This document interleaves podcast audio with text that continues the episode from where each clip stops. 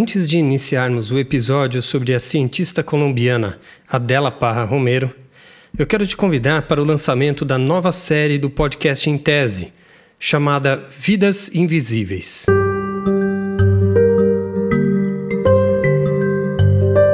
Você certamente sabe dimensionar o tamanho do desafio que um jovem tem de enfrentar para entrar em uma boa universidade. Mas você sabe o tamanho desse desafio para um jovem quilombola do interior do Maranhão? A nossa sociedade, ela, ela é cheia de exclusão, exclui muita gente. Ou para uma jovem mãe negra da periferia de Belém do Pará? Quando eu me tornei mãe, eu, eu, me senti na necessidade de me tornar um ser humano melhor. E para um ex-interno do sistema socioeducativo carioca? Se a educação é liberada para todos, a gente merece estar no topo, conquistando nossos objetivos, independente do que a gente passou, se a gente é de classe baixa ou de classe média alta. Em uma alusão ao livro As Cidades Invisíveis, de Ítalo Calvino, eu convidei minha filha, Ana Júlia, para um exercício de esperança a partir das histórias de vidas invisíveis às políticas de educação brasileiras, mas que, mesmo assim, mostram uma capacidade de união e solidariedade que transforma a realidade de muitos brasileiros no dia 19 de junho, não perca aqui no podcast em tese Vidas Invisíveis. Um exercício de esperança por um novo Brasil, a partir da educação.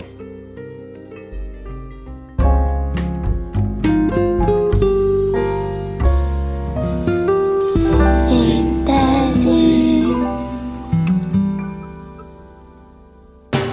Em tese, sou Douglas Leite. Esta é uma série que busca conhecer os corações da ciência. Aqui, entendemos como a trajetória de vida do cientista é importante para a ciência que ele produz.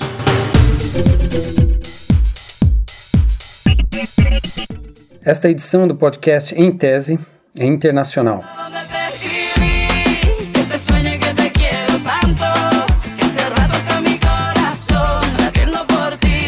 Nós vamos conhecer a Adela Parra Romero, colombiana nascida na capital, Bogotá.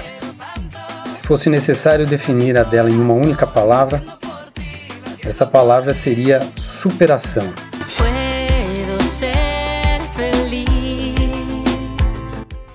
Adela mudou-se para o Brasil durante seu doutorado, conduzido no Departamento de Política Científica e Tecnológica da Unicamp. Casada, ela trouxe consigo sua família. Hoje de volta a Bogotá, Adela nos brindou com uma tese magnífica, digna de muitos elogios testemunhados por aqueles que participaram de sua defesa, no final de 2019. Adela, muito obrigado por trazer ao podcast em tese esse seu delicioso sotaque. Oi, Douglas, muito obrigada pelo convite, muito obrigada por eh, você quer que eu faça parte deste projeto eu gostei muito, é uma ideia muito bacana. Eu acho muito importante é, ter em consideração outros fatores que a gente traz quando faz pesquisa. O pesquisador, o cientista, não é só quem faz ciência, tem uma vida, tem uma pessoa por trás disso. E eu achei muito legal você pôr isso na frente do seu projeto. Eu sou a Adela, Adela Parra Romero. Eu fiz meu doutorado na Unicamp em Política Científica e Tecnológica. Eu sou colombiana e cheguei lá no Brasil em 2015. Eu tinha 36 anos. Eu cheguei lá com minha família, meus, meus dois filhos, meu marido. Meu marido também foi lá fazer o doutorado. E a gente então se movimentou junto da Colômbia para o Brasil e foi um doutorado de quatro pessoas. Meus filhos também, eles passaram por esse processo. Eu tenho dois filhos. Tenho um filho de 10 anos, o mais velho, e o outro tem 6 anos nesse momento. Citando fatores de sua infância que podem ter influenciado a dela cientista, ela inicia seu relato contando sua vida em família e a solidão motivada por constantes viagens devido à profissão de seu pai. Eu nasci em Bogotá, a cidade capital da Colômbia, mas meu pai, eh, ele foi da polícia e a gente teve que morar em muitos outros lugares pelo seu trabalho. Então, assim, eu nasci em Bogotá, mas fiz meu ensino médio em, em uma cidade e depois eu fiz meu, minha graduação e meus pós minha, minha pós-graduação em outra cidade, de outro estado, diferente ao que eu nasci. O fato de a gente se movimentar muito fez com que eu fosse uma menina bem sozinha na minha infância. Então, assim, eu tinha brincadeiras.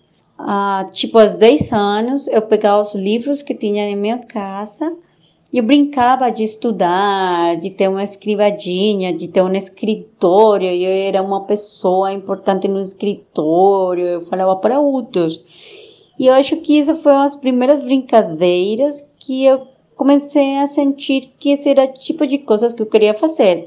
Enquanto Adela encontrava nos livros um refresco para a solidão, desfrutando do contato com a natureza, ela desenvolveu desde cedo sua atenção pela questão ambiental. E então eu comecei a ter muito amor pelos livros, comecei, tipo, desde os 10 anos a ler muito, e aí depois eu descobri as bibliotecas da escola, e aí eu amei as bibliotecas, e comecei a pegar livros e ler. Mas, por outro lado, também a gente sempre ia, ia de passeio aos rios, ao mar, a algumas lagunas, e minha mãe falava sempre que eu levava sempre um lugar para pegar o lixo que eu encontrava lá. Então, assim, tipo, meu amor pelo estudo começou sendo uma criança sozinha tal, e eu tinha um amor pelo meio ambiente, pela água, o cuidado que desde criança eu sempre gostei. O primeiro, entre tantos desafios que a dela enfrentaria para alcançar seus objetivos acadêmicos, se apresentou no momento da graduação. Assim como no Brasil, a universidade pública colombiana é bastante concorrida, e uma das estratégias adotadas pelos candidatos é se aplicar a cursos menos concorridos. Aí eu vi que a estatística não tinha muita demanda de nada, eram muito poucas pessoas que se apresentavam nessa graduação. Eu me inscrevi, mas aí minha ideia era entrar na universidade e após dois, três semestres pedir câmbio para a outra que eu queria, na engenharia química. Então, mas quando eu entrei na estatística, eu comecei a pesquisar o que, que era a estatística. Eu encontrei que essa estatística era muito, muito perto das brincadeiras que eu tinha de criança. Assim, por acaso, uma idealização de infância ganhava aplicação em sua carreira profissional. E com a visão de uma criança diante de um novo brinquedo, Adela agiu para que a estatística se tornasse uma porta para novas possibilidades. Então, a estatística ela era muito poderosa porque era fazer cálculos, fazer coisas no computador, mas eu tinha a possibilidade de aprender de muitos campos, na saúde, no meio ambiente, na engenharia, ah, na biologia, na química, e eu, e eu adorei isso, adorei essa possibilidade. Aí quando conheci toda essa possibilidade, eu decidi terminar a estatística, eu estava no terceiro semestre. E tanto assim eu amei tanto a estatística que eu fiz grupos de estudo, eu fiz, ajudei com, a formar associações de egresados. E aí tenho muitos grandes amigos não, na estatística. E eu sempre segui na universidade ministrando disciplinas que tinham a ver com a estatística. Algo comum aos cientistas que entrevistamos até aqui é a inquietude gerada pelo desejo de conhecer sempre mais. Enquanto alcançava um primeiro patamar em sua carreira, Adela não ignorou a curiosidade que sempre a acompanhou. Mas também, como tinha tanto, tanto, tanto gostado de ler e das possibilidades de se libertar com a leitura, no meio da estatística eu fiz, eu fiz vários semestres de literatura. Então, eu estudei três semestres de literatura. Aí, estava, eu estudei também muitas disciplinas da filosofia, porque achava que gostava muito também do, da, das ciências sociais. Só que aí eu não entendia muito. Então, eu terminei a graduação em estatística, sabe, com uma, uma curiosidade pela escritura, por esse tipo de conhecimento também que é construído a partir do, do qualitativo, mas ainda eu não entendia muito. Então, é, eu trabalhei vários anos, mas eu sempre também tive em minha cabeça que eu queria fazer uma doutora. Eu tinha, acho que 15 anos, 16 anos, eu trabalhei no Instituto de Pesquisa sobre Água, e eu, eu via todos os doutores, os pesquisadores, e eu sabia que eu queria ser isso. Embora já estivesse em curso a consolidação de sua carreira como estatística, Adela mantinha em seu horizonte a meta de realizar pesquisa de doutoramento no campo das ciências sociais. Note a partir de agora a determinação de Adela ao perseguir este objetivo, dando boas-vindas às novidades que invariavelmente a vida nos traz. Eu queria fazer um doutorado, mas todo mundo falava que um doutorado era muito difícil, que era uma coisa que tinha que sofrer muito, que era horrível. Mas eu não escutava isso, eu só, só queria ser uma doutora. Eu sabia que tínhamos passos, que a gente tinha que, tinha que estudar um mestrado. Ah, e aí fui. Eu sabia, tinha meu horizonte muito longe, a ideia do doutorado, mas eu sabia que eu queria fazer. Só que assim, na Colômbia, é, a gente tem que pagar por mestrado, é caro, então eu tinha que trabalhar, tinha que estudar, tinha que dar conta de muita coisa, e eu fui, é, demorei muito para terminar um mestrado, eu demorei quatro anos, mas no mestrado eu conheci um professor que eu gostei muito dele, meu professor que foi orientador da tese do mestrado, meu professor Carlos. E ele, ele trabalhava estudos sociais da ciência e da tecnologia. E eu gostei tanto, eu falei, olha, professor, eu quero fazer tese com você. Eu não sei o que vou fazer, mas eu quero que você seja meu orientador. Aí que foi que entrei nos estudos CTS, como se fala aqui na Colômbia. E eu fiz minha tese de mestrado em temas de participação pública em água. Então, para voltar um pouco, eu terminei meu mestrado em 2008. E aí comecei a trabalhar porque eu queria fazer muito mais, um, ter mais trabalho, ter mais experiência no trabalho. E comecei a dar aulas de ciências sociais, de estudos sociais da ciência e da tecnologia na universidade e de estatística em outra universidade. É, eu sabia que eu tinha que fazer a experiência docente. Mas no 2010 eh, nasceu meu primeiro filho. E aí, ter um filho tem muito trabalho, além do trabalho que tem que fazer das aulas e tal. Mas eu sempre tinha a ideia do doutorado. Tanto assim que eu fui fazer uma proposta de doutorado para a Holanda. Eu fiz essa proposta de doutorado quando meu filho mais velho tinha um ano, talvez.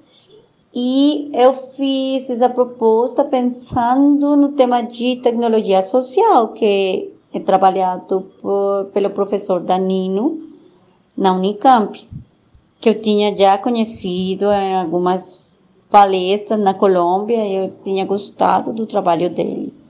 Mas a gente teve que tomar decisões familiares, eu tinha que a gente decidiu como família que o meu marido, que ele é matemático, eh, ele fizera a graduação em filosofia. Ele já tinha um mestrado em filosofia mas a gente decidiu que era importante que ele tivesse a graduação. Então a gente a gente decidiu como família que ia esperar o meu marido terminar a graduação.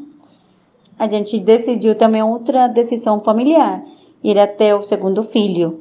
Então assim, a gente pode ser doutora nos 80 anos, 70 anos, 50, sabe? Mas ter filhos é uma decisão que tem um, um tempo, um tempo assim. A gente já tinha 34 anos. Então, assim, a gente falou, vamos ter segundo filho e abraçamos um pouco mais o tema do, do doutorado. Mas, olha, sempre esteve a ideia de ter um doutorado no, no patamar, sabe? Finalmente, estudar na Unicamp tornou-se um sonho a ser concretizado. Com dois filhos recém-chegados, tendo de dominar a língua portuguesa, a mudança para o Brasil com a família e toda a carga de estudo e pesquisa demandada pelo programa de doutoramento. Esses aspectos simplesmente faziam parte da estrada traçada por Adela, e não obstáculos intransponíveis. Prepare-se agora para conhecer a pesquisa de Adela sobre o páramo de Santurban. Além de ser um produto de metodologia científica, a tese escrita por ela traz uma saborosa narrativa acerca do conflito socioambiental pela defesa da água nesse importante ecossistema colombiano. Em tese. A água sempre foi tema de pesquisa para a dela. Todas as minhas dissertações e teses na minha vida de pesquisa tem sempre relação com o tema da água. No caso da pesquisa do seu doutoramento, Adela olhou para um ecossistema montanhoso muito importante para a disponibilidade de água na Colômbia, o páramo. Este ecossistema ocorre entre 3 mil e 5 mil metros de altitude, em regiões intertropicais. Na América do Sul, os páramos estão presentes na Venezuela, na Colômbia, no Peru e no Equador. Minha pesquisa ela trata da produção e mobilização de conhecimento em conflitos ambientais. Eu parto da ideia que os conflitos contribuem na mudança social e que na disputa pelos territórios e pelos recursos, os diferentes grupos, como os movimentos sociais, o governo e as multinacionais, produzem conhecimentos e criam narrativas para ganhar posicionamento no conflito. Mas que nesse processo, esses conhecimentos vai ter certas contribuições em alguns aspectos da sociedade e dos territórios. Então, o que eu fiz, eu pesquisei um conflito pela defesa da água e, minera e, e contra a grande mineração no páramo de Santurbán. Na questão do páramo de Santurbán, estudado pela dela, o principal motivo foi o conflito socioambiental envolvendo a atividade tradicional de extração mineral e o seu impacto sobre o manancial, que abastece milhares de pessoas naquela região. Esse páramo ele fica na Colômbia é um ecossistema muito importante do ponto de vista da biologia, da ecologia. E o que eu fiz foi construir a narrativa de três visões do conflito. Adela descobriu que três eixos principais dominaram as narrativas desse conflito. A primeira é a narrativa do movimento social que defende o páramo como uma fábrica de água. Eles defendem que se a mineradora fazer a explotação de ouro no páramo, ela vai arriscar a água que consumem 2 milhões de pessoas. Adela constrói esta temática dos movimentos sociais com o lema Água sim, ouro não. Entanto que a mineradora, ela construi suas colocações sobre os benefícios da mineração, tais como a geração de emprego e as taxas que pagariam ao governo, além de assegurar que ambientalmente a água não ia se arriscar. Essa argumentação, criada pela mineradora multinacional, foi tematizada por Adela com o lema Minério Legal, Minério Responsável. Mas, de outro lado, tem os habitantes de Vetas, um povoado no interior do páramo, que tem uma tradição da mineração artesanal ancestral. Essa é a terceira narrativa. Eles asseguram que proteger o páramo como fábrica de água, esquece que eles moram no páramo e que, além da mineração artesanal, eles tinham cuidado da água ancestralmente. Assim, eles colocam que não tem dilema entre ouro e água, como fala o movimento social, mas também não concordam com a multinacional na escala que eles vão fazer a explotação. Um dos mineiros ancestrais, por exemplo, aponta que o que a multinacional vai explorar em 15 anos, eles fariam para três gerações de mineiros ancestrais. Por fim, este terceiro eixo argumentativo foi analisado pela Adela sob o lema Água sim, minério sim. Aí minha tese foi, foi reconstruir essas três narrativas e sobre isso analisar as formas, métodos e processos seguidos pelos atores para produzir o conhecimento que usam para dar forma e validez às suas narrativas. Mas a questão levantada por Adela foi a seguinte: como os conhecimentos necessários para se legitimar esses argumentos foram reunidos? Eu fiquei muito curiosa. Eu me perguntei como que essas pessoas conheciam, que tipo de conhecimento elas tinham e por que que elas davam até a sua vida para defender questões como os, os rios e as montanhas. Só que no percurso da pesquisa eu ampliei o tema dos ativistas para entender diferentes grupos involucrados no conflito. Poderia dizer que a idealização que eu tive no primeiro momento dos movimentos sociais foi mudando com o arcabouço teórico por uma questão mais distante deles, ao trazer outros grupos e pessoas que também produziam conhecimento e que também tinham um engajamento no conflito.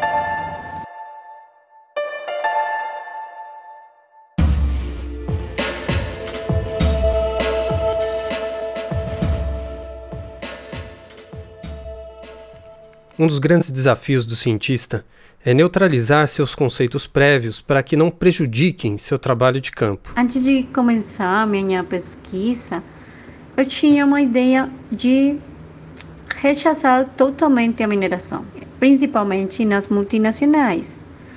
Mas eu fui para o Páramo, eu falei com o movimento social, mas também visitei vetas que eu falei antes, que o povoado dentro do páramo.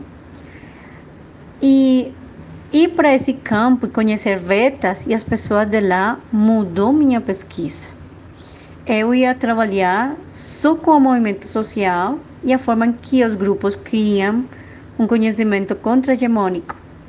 Mas ir para o campo me mostrou um grupo ainda mais vulnerável, porque eles estavam sendo ameaçados não só pela multinacional, sino pela luta que o movimento social tinha contra a grande mineração. Eles, vetas, começaram a ser estigmatizados e tanto sua atividade econômica e sua vida, quanto seus valores, foram ameaçados pela declaração do páramo como uma área protegida. Superado este desafio, o trabalho de pesquisa tem um maravilhoso papel de surpreender o pesquisador. Então, eu fui para lá e vi como as pessoas tinham uma cultura da mineração e estavam sofrendo por diferentes lados da disputa. Incluso muitos casos de suicídios foram registrados. Aí eu fiquei chocada porque eu esperava encontrar uma área sendo destruída, mas o que eu encontrei foi pessoas com um claro ordenamento de seu território e uma decisão de se defender e entrar na disputa.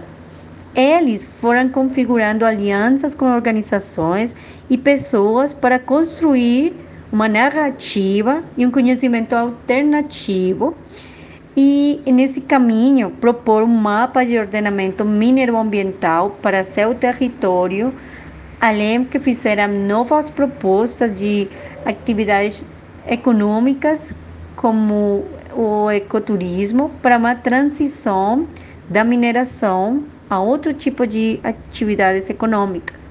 As conclusões surgem quando o cientista analisa o material de campo à luz das teorias científicas que ele escolheu como suas ferramentas de trabalho. Ao final da pesquisa, eu mostrei como o conflito permite ter três questões. A primeira é que se criam novos grupos e associações que ajudam na transformação de normas e valores sociais. A segunda é que se criam redes de produção e mobilização de conhecimento associadas às narrativas e que se criam novas categorias sociais e políticas na disputa e que todo esse processo tem efeitos materiais nos territórios associados com novas leis e práticas específicas de gestão dos territórios. Ou seja, todos aqueles conhecimentos gerados ao longo do conflito em torno do páramo de Santurban, de sua água e dos direitos das comunidades tradicionais traduzem-se ao final em novas ordens sobre esses elementos, seja por meio de novas leis ou de novas práticas sociais. Aí você me pergunta, o que foi o mais difícil? A dela parte então para uma análise dos efeitos de sua pesquisa sobre si mesma. Eu acho que meu caso foram duas questões. A primeira foi tentar escrever mostrando e sendo consciente de meus vieses mas fazer uma escrita honesta para com os diferentes grupos. Acho que é difícil ter muita informação e tentar dar uma ordenação interessante, mas ao mesmo tempo que guarde fidelidade com o campo. Essa é a, a primeira questão. E para lograr esse meu objetivo, e tomara que eu tinha logrado, eu tive que refletir muito sobre a minha prática como pesquisadora e como pessoa. E aí acho que a segunda questão. Eu tive que trabalhar não só sobre meu intelecto, sobre ler diferentes materiais teóricos e, e uh, ampliar meu conhecimento, sino também que eu tive que trabalhar sobre meu corpo e passar a minha pesquisa pelo corpo, também para ativar a criatividade. De fato, eu segui algumas indicações de uma autora Silvia Rivera Kuzikanski. E eu fui fazer cultivo na minha casa. Eu plantei salsão, tomate, manjericão. Eu tentei fazer trabalhos manuais, fazer dança, sabe? Trabalhar muito o corpo e ampliar as formas em que eu podia ser criativa, mas também que eu tive que for, ir, ir encontrando minha voz, meu estilo pessoal e que foi colocado no texto final da tese. Este episódio do podcast Em Tese teve roteiro, entrevista, edição e produção por Douglas Leite. Críticas e sugestões são bem-vindas em podcastemtese@gmail.com. No Instagram, arroba em tese podcast. Não perca no dia 19 de junho o primeiro capítulo da série Vidas Invisíveis. Até lá!